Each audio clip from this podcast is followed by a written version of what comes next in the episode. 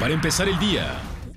Arrancó en Chiapas nuevo sistema de salud, sistema con el que se pretende llegar a más mexicanos para dotarles de un servicio médico y acceso a medicamentos de manera gratuita, que beneficie incluso a las comunidades más alejadas. El gobernador Rutilio Escandón fue el anfitrión de la puesta en marcha del Instituto de Salud para el Bienestar en San Cristóbal de las Casas.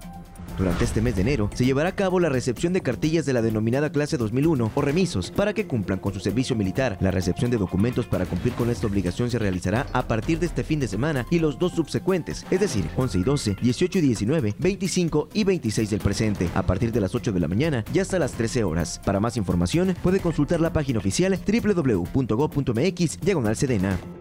La derrama económica generada por el turismo centroamericano, sobre todo por el guatemalteco, se verá severamente afectado derivado del nuevo impuesto que se cobrará a vehículos provenientes de esa región. Así lo afirmaron empresarios de la región fronteriza de Chiapas. Con esta nueva disposición del gobierno federal, el número de visitantes de Guatemala disminuirá drásticamente, ya que el costo por internación a nuestro país es de mil pesos. Para empezar el día,